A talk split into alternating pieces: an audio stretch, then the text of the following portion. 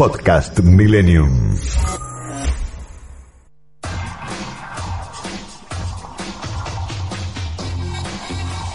El sábado al mediodía es el momento ideal para informarse, en profundidad, pero más relajados, para entender lo que pasó y prepararse para lo que viene. En una realidad cada vez más compleja, información, análisis y opinión honesta. Dato sobre dato, con Daniel Santoro y José Luis Brea.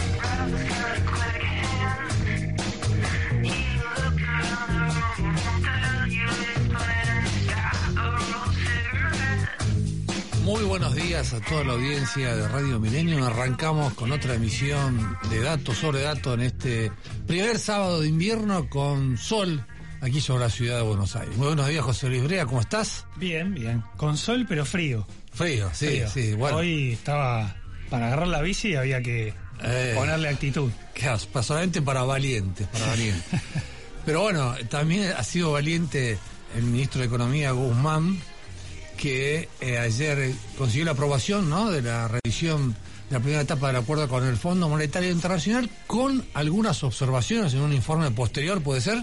Sí, señor. El gobierno ya tenía el ok del staff, lo que se llama la parte técnica del fondo, y ayer lo que consiguió fue que el directorio aprobara esa primera revisión del staff. Ujú.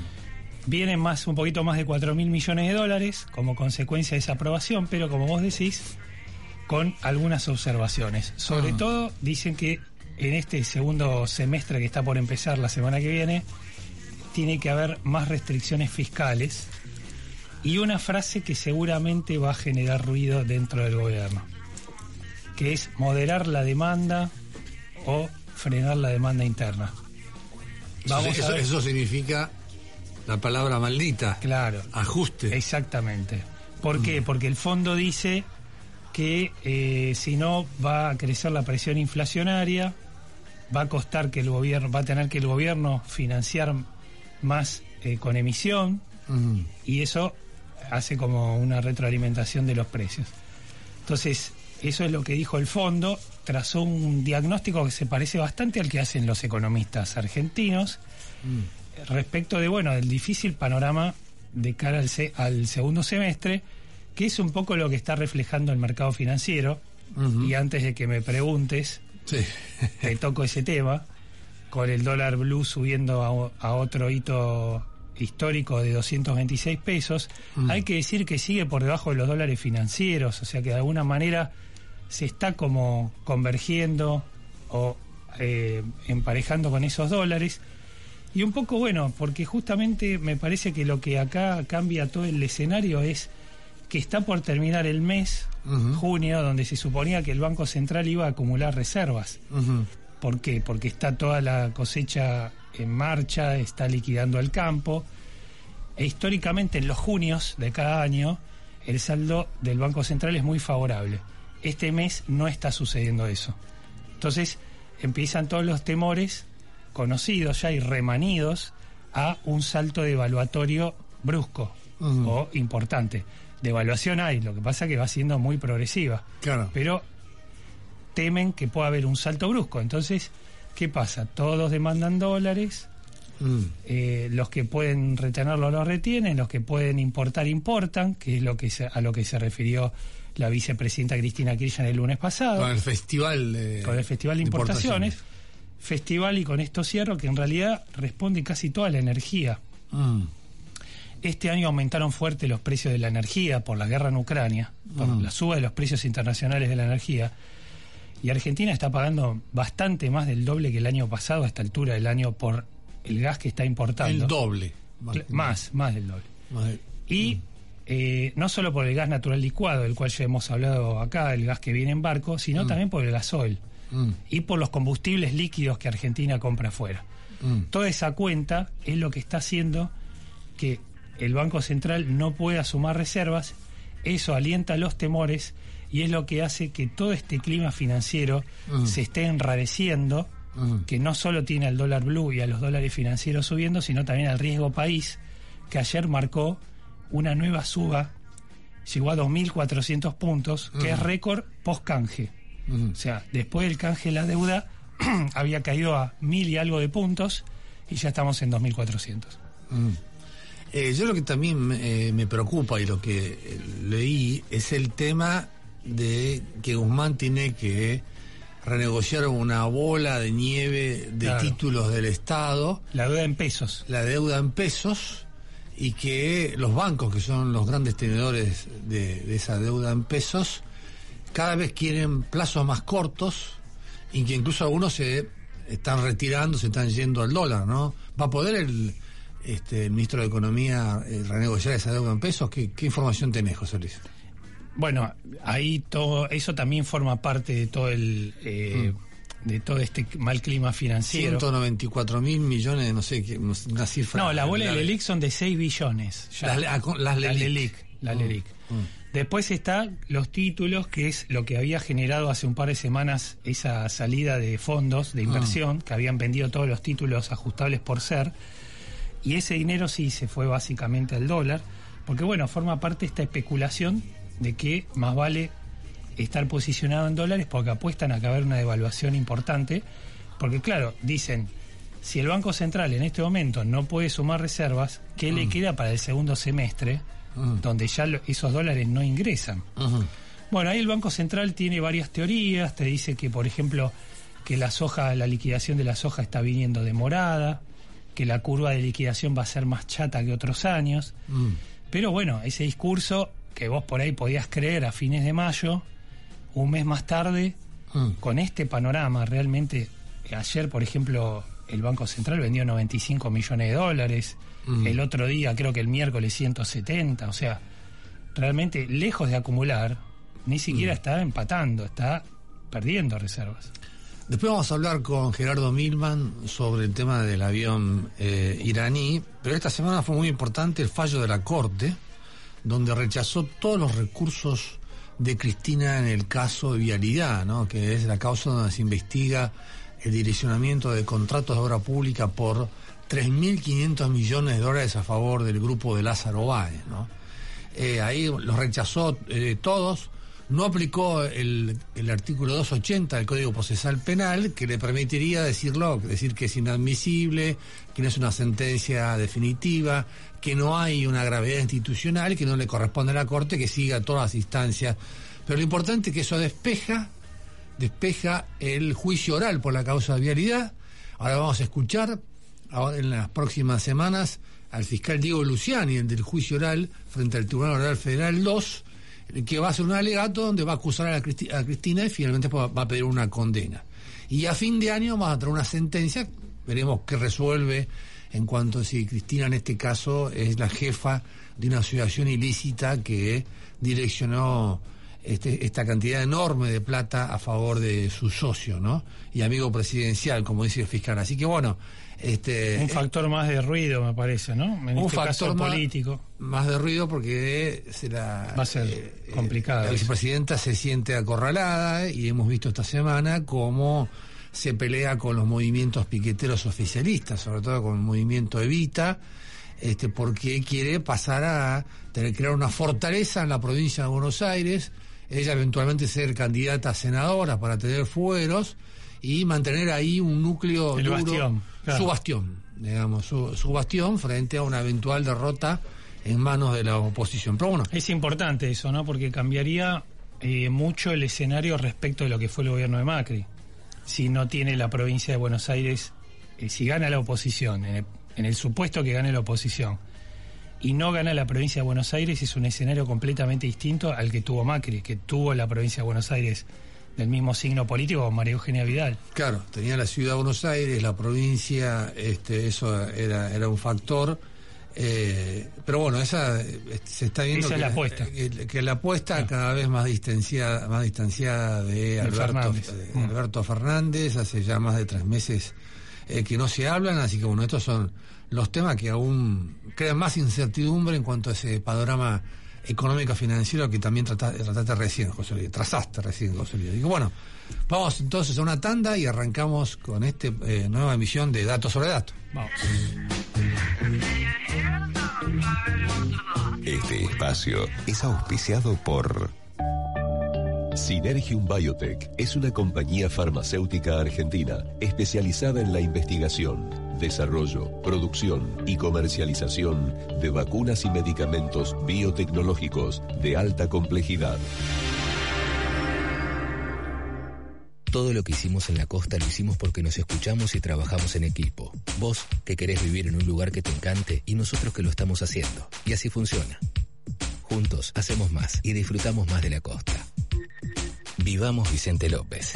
Grupo Petersen, desde 1920, construyendo el país.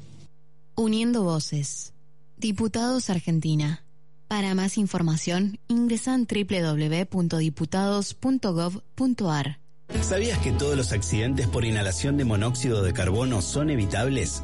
Controla que la llama de tus artefactos sea siempre de color azul. Verifica que las rejillas cuenten con salida al exterior y que las ventilaciones no estén tapadas ni sucias. Y no olvides ventilar los ambientes de tu hogar todos los días. Metrogas, damos calor. Según estudios de una universidad norteamericana que nadie conoce, los incrédulos se están extinguiendo gracias a la llegada de la Lemon Card, una tarjeta que por cada compra te da 2% de cashback en Bitcoin. Súmate a Lemon Cash, la billetera cripto que te da una tarjeta que parece increíble, pero es real. Compromiso, calidad, pasión. Tres valores que nos guían desde hace más de 40 años. Honda Motor de Argentina.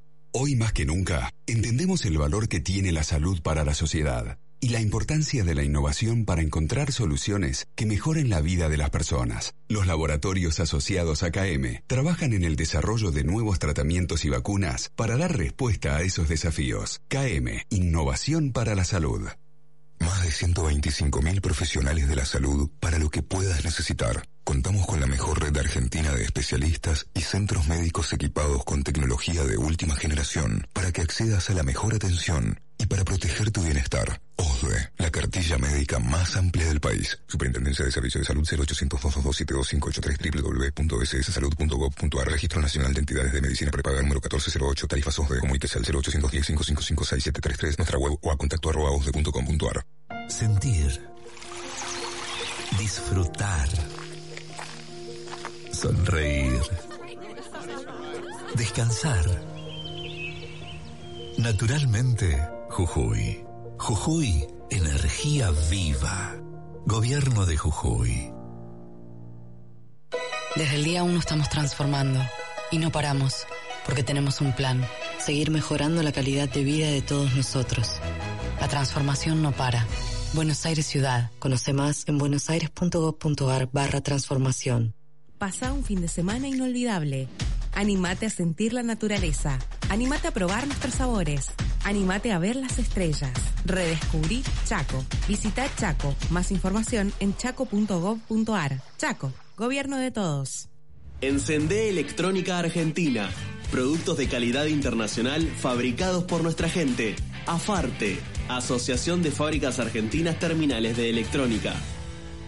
Accelerate brinda servicios de regasificación de GNL para abastecer a la Argentina de energía confiable, económica, ayudando a las industrias a crecer y a los hogares a mantenerse seguros y confortables. Accelerate Energy. Convertimos grandes ideas en energía real. En Telecom potenciamos tu mundo con nuevas tecnologías para que te conectes con lo que te apasiona. Estamos en constante evolución para que puedas seguir avanzando.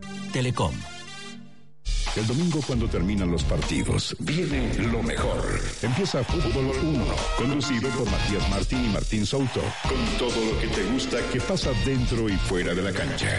No te pierdas el mejor resumen del fútbol de primera, todos, los domingos, 23.30 por ESPN y Star Plus.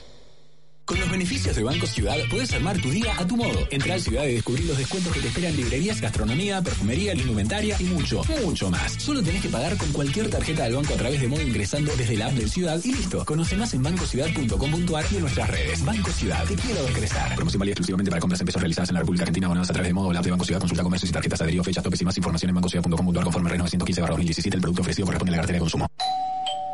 A tu casa llega la heladera que compraste en un negocio al negocio le llegan las heladeras de un depósito. Al depósito le llegan heladeras en un camión. Al camión lo cargan en una fábrica de heladeras. A la fábrica de heladeras le llega el acero. Al acero lo hacemos pensando en la heladera que llega a tu casa. Ternium. Acero para hacer. Seguimos en Dato sobre Dato por FM Millennium. Bueno, José Luis, el, escándalo del avión iraní venezolano eh, lo inició el diputado de Juntos por el Cambio y ex viceministro de Seguridad Gerardo Milman. Yo reproduje el informe eh, del diputado hace ya este, dos viernes atrás y ahí el gobierno reaccionó. Lo tenemos en línea al diputado Milman para que nos cuente las novedades en el caso. Buenos días, Gerardo. José Luis Doria de Santoro te saludan. ¿Cómo estás? ¿Cómo le va? Buenos días.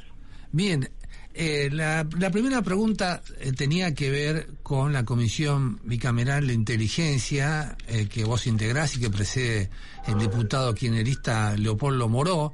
Ustedes desde el 12 de junio estaban pidiendo que la comisión intervenga. La comisión había intervenido en, eh, en más de ocho denuncias con- este, contra el supuesto espionaje ilegal macrista y frente a un caso relacionado con los atent- atentados contra la Embajada de Israel y contra la AMIA, eh, no reaccionaba hasta que el jueves eh, Moró mandó un, eh, le pidió una copia de la causa al juez Villena. Eh, ¿En qué quedó eh, ese trámite? Eh, ¿Va a haber una subcomisión de investigación? Este, ¿Qué es lo que lograron en esa comisión tan importante, Gerardo? Bueno, la comisión aún no se reunió, se va a reunir la semana que viene. Finalmente el presidente de la comisión nos convocó. Ajá. Metimos varios pedidos, entre ellos la, la que vengan este, la ex este, interventora de la AFI, el actual interventor, los representantes de la AFI en Asunción del Paraguay y en Ciudad del Este, este, para interiorizarnos, para conocer cómo se ha actuado desde el punto de vista del área de inteligencia y, bueno y tengo y, y el diputado Moró ha mandado una nota este, pidiendo la causa digamos este, en vez de pedirle la información a quienes nosotros regulamos que son los este, servicios de inteligencia argentina se la pide al juez. Un hecho extraño. También creo que hay una nota de la AFI en respuesta a algunos de nuestros pedidos.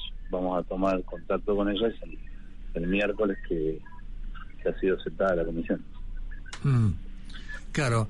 Eh, Gerardo, el Eduardo Vandrecó publicó en Clarín que en cuanto a las alertas, ¿no? Eh, de servicios de inteligencia extranjeras que hubiesen eh, impedido eh, autorizar este, este avión a llegar a la Argentina. Bueno, sabemos todos que el 6 de junio el gobierno paraguayo eh, le informó al embajador argentino en, en Paraguay y al agregado de la de la AFI que es el ministro del el hermano del ministro de, de Justicia, que venía un avión con esas características y con una tripulación venezolana y iraní. ¿Ustedes tienen indicios de que además en abril ya Israel había, a través del Mossad u otro servicio de inteligencia, había alertado, había avisado que había un avión de estas características operando en América del Sur? Sí, yo creo que sí, pero además, este, Daniel. El, eh, la sanción por parte de la OFAC, del Departamento del Tesoro Ujú. de los Estados Unidos, sobre la empresa iraní y la empresa venezolana es público, está en la página de la OFAC y tiene dos años, está desde el 2019.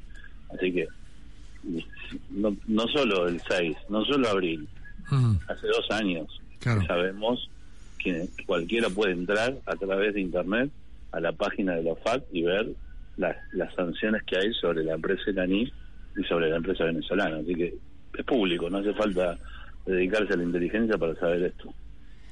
En, este proceso de permitir que el avión aterrizara, se observa una laxitud, por lo menos, de la Dirección de Migraciones, de la ORSA, que maneja los aeropuertos, de la ANAC, que maneja la Agencia Nacional de Investigación, de, de la Agencia Nacional de Aviación Civil, eh, que obviamente reaccionaron recién cuando vos presentaste el pedido de informe una semana después que el avión estaba, cinco días después de que el avión estaba acá. Esta laxitud, ¿qué se debe? ¿Qué es una complicidad, negligencia? Bueno, Daniel, yo podía pensar que, que era este, negligencia, ineptitud o complicidad. Después de ver las declaraciones del interventor del AFI, Agustín Rossi, Mm. queriéndonos meter el cuento de la instrucción, y después de ver al ministro de Seguridad diciendo que era un homónimo cuando no lo era, ya se volvió en complicidad, en encubrimiento. Puede ser que sea este, querer encubrir su propia incompetencia, pero es encubrimiento al fin. Por eso también lo tenemos denunciados ante el juez este, Villena a ambos funcionarios de eh, los delitos de encubrimiento. Mm. Gerardo José Luis Brea. Eh, ¿vos, vos crees que finalmente se van a encontrar elementos para, para poder eh, llevar ante la justicia a las, a las personas estas que están retenidas en el país sin poder salir? Bueno, yo debería que creo que eso debería ocurrir. Digamos, la, nosotros pedimos que se tomaran las huellas digitales para ser contrastadas con eh, las bases internacionales de terrorismo, en un hecho extraño porque con la ministra Bullrich, la entonces ministra Bullrich, firmamos un acuerdo con el FBI en el cual dos de esas máquinas que tienen las bases internacionales del terrorismo están en- estaban una en Ezeiza y una en la triple frontera. Sin embargo, por los trascendidos, el juez tuvo que mandar las huellas digitales a Washington.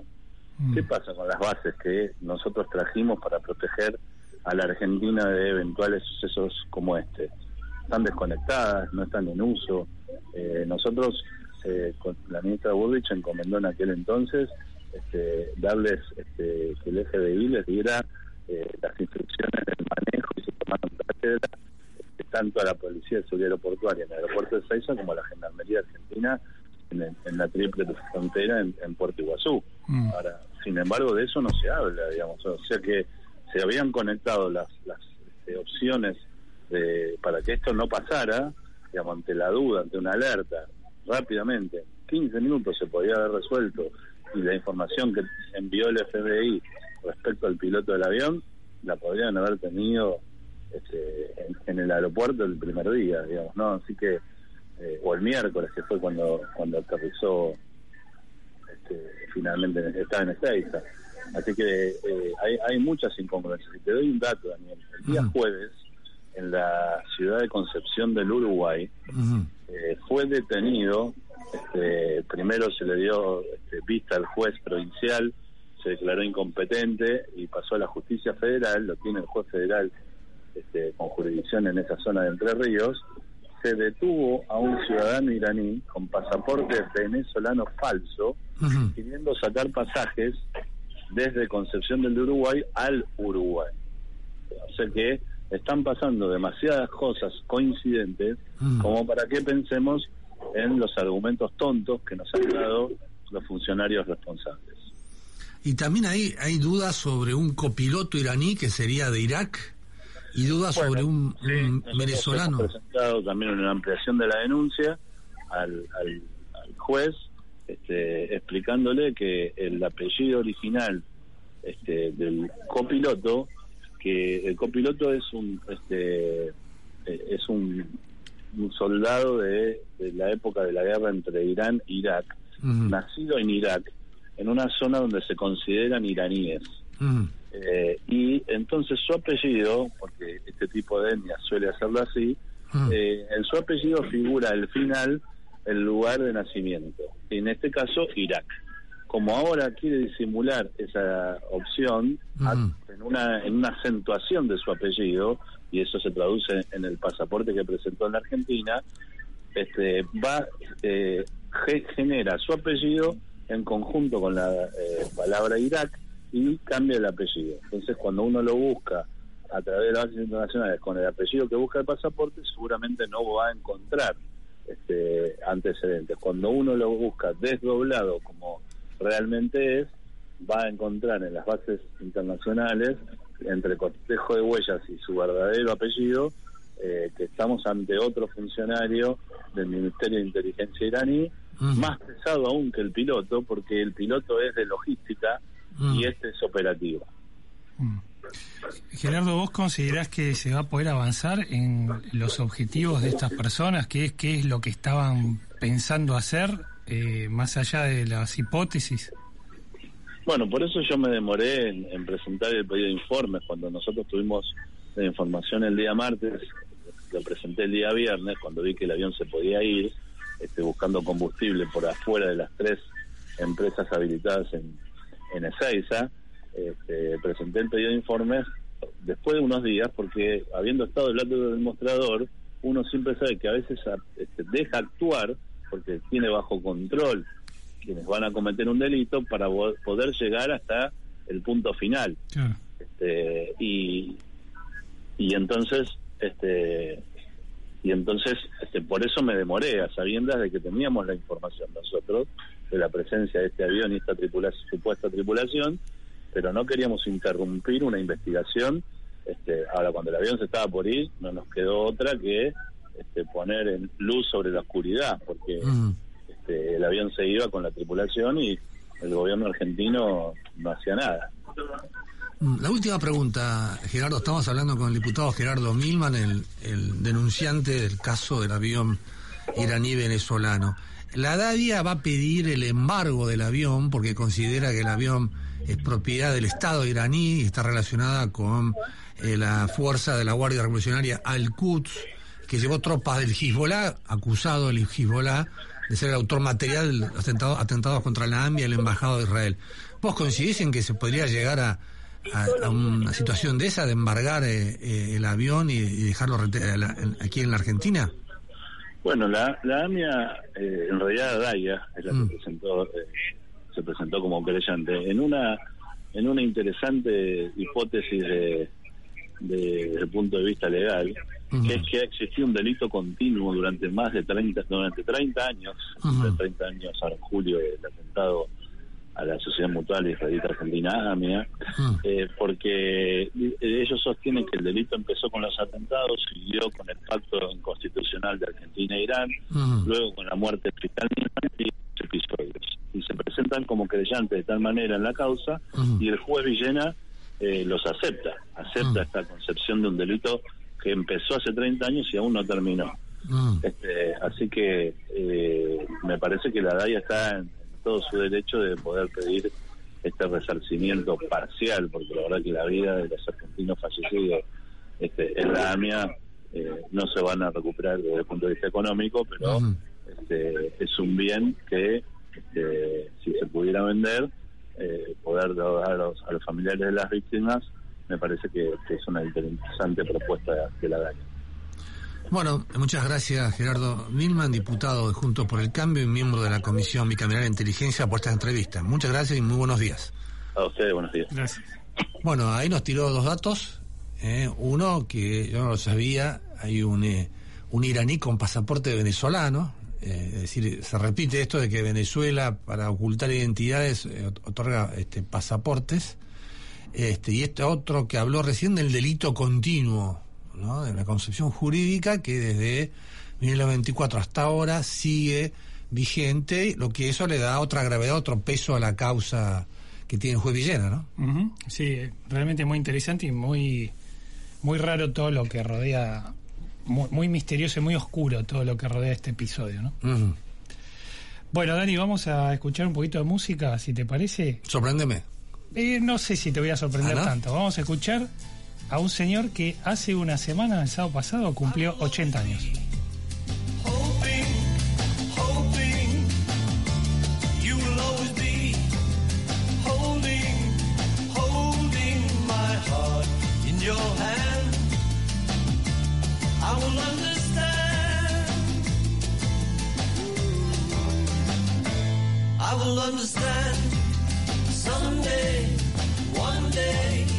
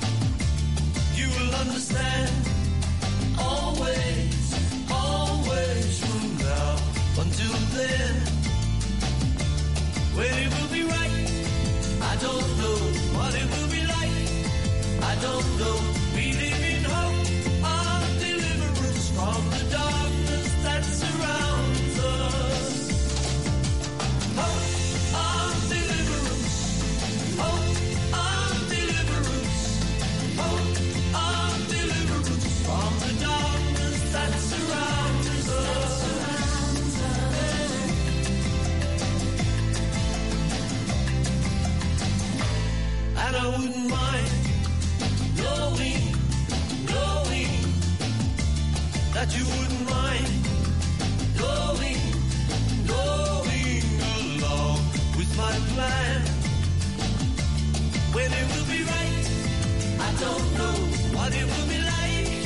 I don't know.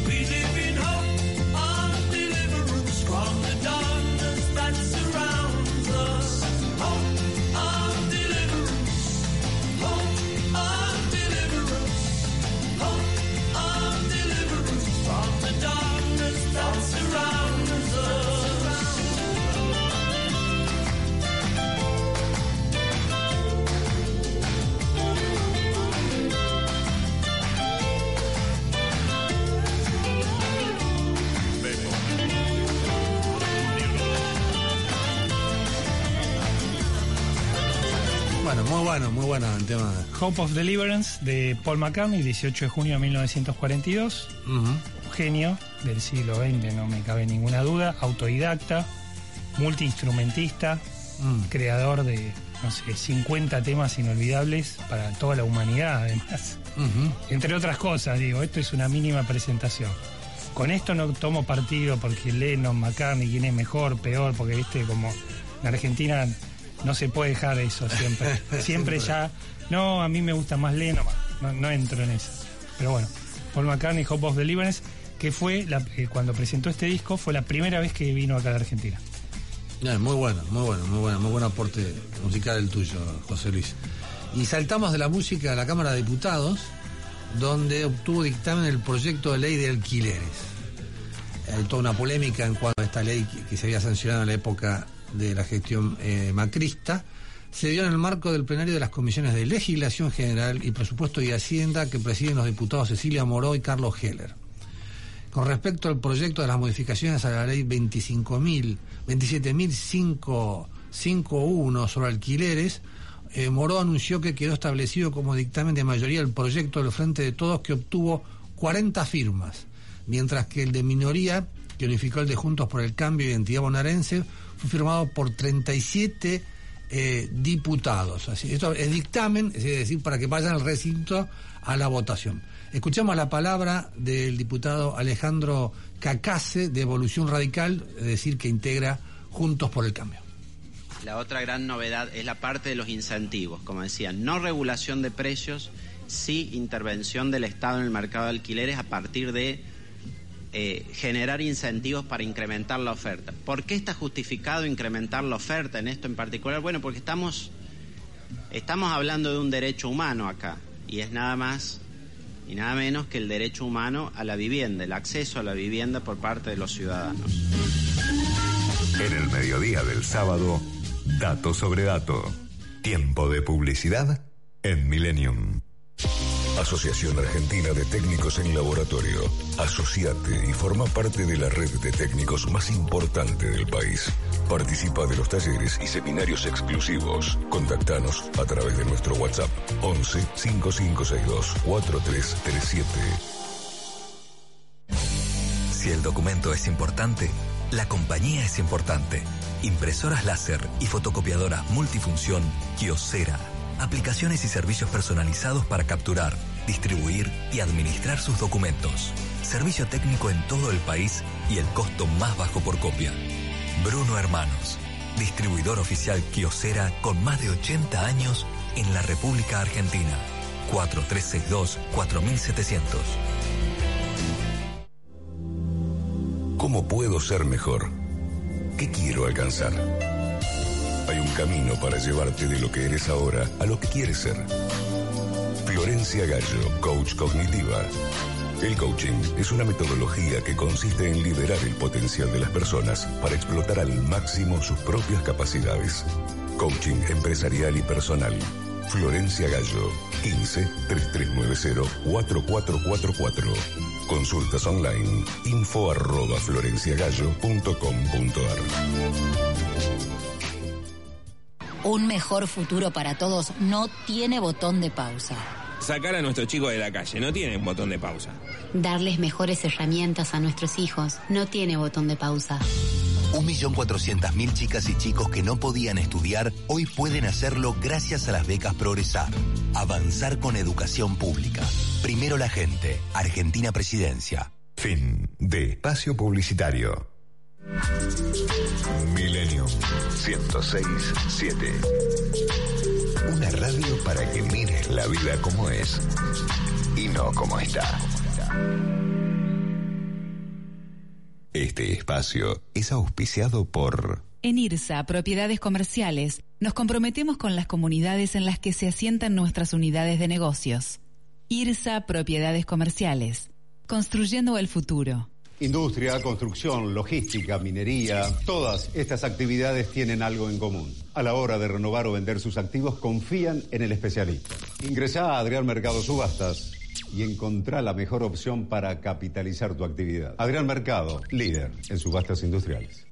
Claves y secretos del mundo de los negocios, tendencias, novedades, ideas.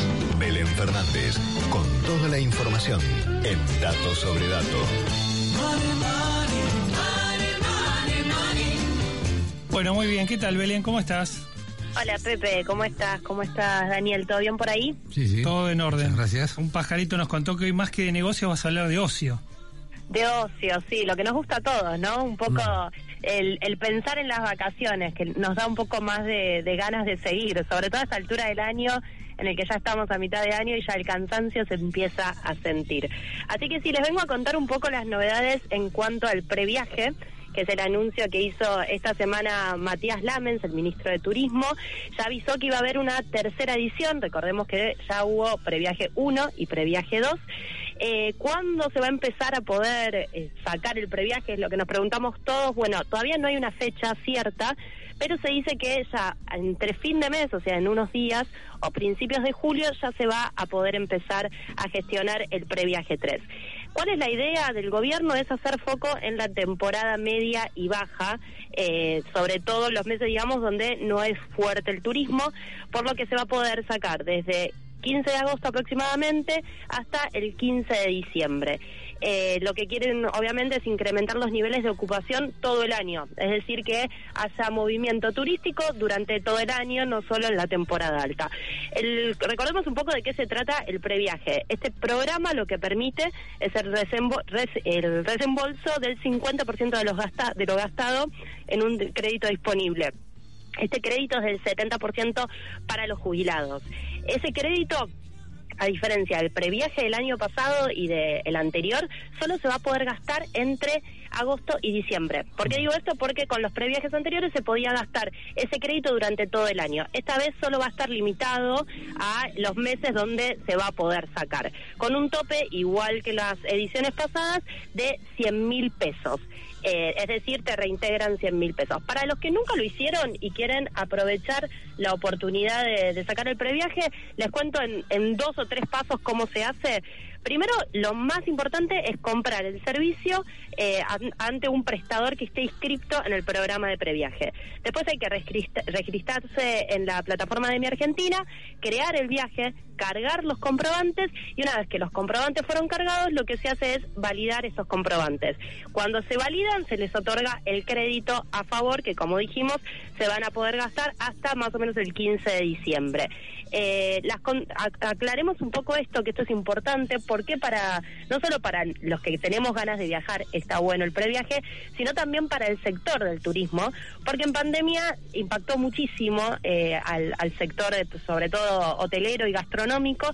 Hay datos sobre, sobre los cierres que hubo en pandemia y representan un número muy importante. Aproximadamente 1.700 hoteles cerraron entre un año y un año y medio, que eh, sobre todo en 2020 y 2021, que representan el 10% total de la plaza hotelera que hay en la Argentina. Eh, en los, las dos ediciones anteriores, se- el gobierno desembolsó 35 millones de dólares para este programa, porque creen que va justamente a activar, ya mostró que se ha activado mucho el turismo. De hecho, ellos dicen que en, los, en lo que va de, digamos, de la pandemia ahora se generaron 48 mil nuevos puestos formales durante la pandemia. O sea que no solo es celebrado para la gente que tiene ganas de viajar, sino también para la industria del turismo, que es una industria muy pujante dentro de la economía del país y que obviamente, eh, nada, es, es muy importante, sobre todo a nivel nacional. Así que, bueno, es, es, algo que estaba ya esperado, que es muy celebrado tanto por, por las empresas que se dedican a este rubro y por la gente que obviamente tiene ganas de viajar, obviamente que siempre estamos hablando de viajes por el interior del país, para las provincias argentinas. Bueno, muy bien, Belén, muy interesante. Vamos a estar atentos a ver, aunque es, como vos decís, al no estar en temporada veraniega, como fue este Mm. año, pierde un poquito de atractivo. Eh, yo, mucha gente joven lo usó. Yo creo que en estas fechas que vos decís ya hay como alguna limitación mayor, sobre todo, bueno, para la, lo- lo- la gente que estudia. Pero bueno, Sí, va a estar, va a estar limitado seguramente a, a, bueno, a la, a la tercera edad o a aquellos jóvenes que todavía no, no tienen hijos eh, Claro. en, en edad escolar, entonces pueden aprovechar para escaparse fuera de, de las temporadas altas. La verdad que, que para ese público va a estar bueno, para el resto, bueno, esta vez no, no va a ser. perfecto. Bueno, muy bien, Belén. Te esperamos el sábado que viene. Chau, chau. Dale, nos vemos, suerte, chao, chao. Chau. Bueno, un poquito más de música, Dani, antes de empezar a hablar de la economía. Chan. Dale.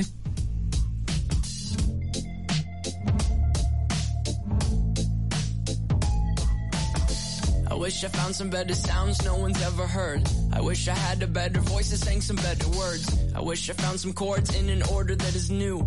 I wish I didn't have to rhyme every time I sang. I was told when I get older all my fears would shrink, but now I'm insecure and I care what people think. My name's Blurry Face and I care what you think. My name's Blurry Face and I care what you think. Wish we could turn back time to the good old days when the mama sang us to sleep. Bueno, Dani, hemos pedido algo de ayuda para interpretar lo que dijo el fondo ayer. Eh, si bien está bastante claro, me parece, y en algún punto coincide bastante con el escenario que están viendo los economistas argentinos, lo queremos reafirmar, lo queremos comprobar, y ya tenemos en línea a Andrés Borestein, economista de Conviews, profesor de la Universidad de Itela, y allá un poquito más lejano en el tiempo, colega nuestro. periodista. Exactamente, lo tuvimos en la redacción de Clarín. Andrés, ¿cómo estás? Daniel Santoro y José Luis Brea te saludan. Hola, ¿cómo les va, muchachos? ¿Cómo andas? ¿Bien? Acá. Muy bien, por suerte. Bueno, ¿cómo, ¿qué te pareció el, el- la revisión del fondo con estos, digamos, con buenas y malas por algún lado, ¿no? Buenas en el sentido en que se confirmó la aprobación del acuerdo que ya lo había aprobado el staff por parte del directorio, llegan cuatro mil y, y poquitos más de millones de dólares más, pero con toda una serie de advertencias, ¿no? Y de dudas planteadas por el FMI. Sí, un poco como decían ustedes, eh, eh, eh, se veía venir, ¿no? Porque la- los números fiscales de los primeros cinco meses del año son, pero muy malos. O sea, para poner en, en- en números, el año pasado a esta altura del partido teníamos un déficit acumulado de 0,24 del PBI. Este año tenemos 0,91. Y recordemos que la idea era que el déficit iba a bajar, no que iba a subir. Y eh, yo, digamos, haciendo algunos números y siendo generoso con las proyecciones, o sea, asumiendo que van a ser austeros los próximos meses, estoy pensando que el déficit primario va a terminar cerca del 3,5 del PBI. Eh, cuando o sea, un punto, claro, un punto más del compromiso, digamos.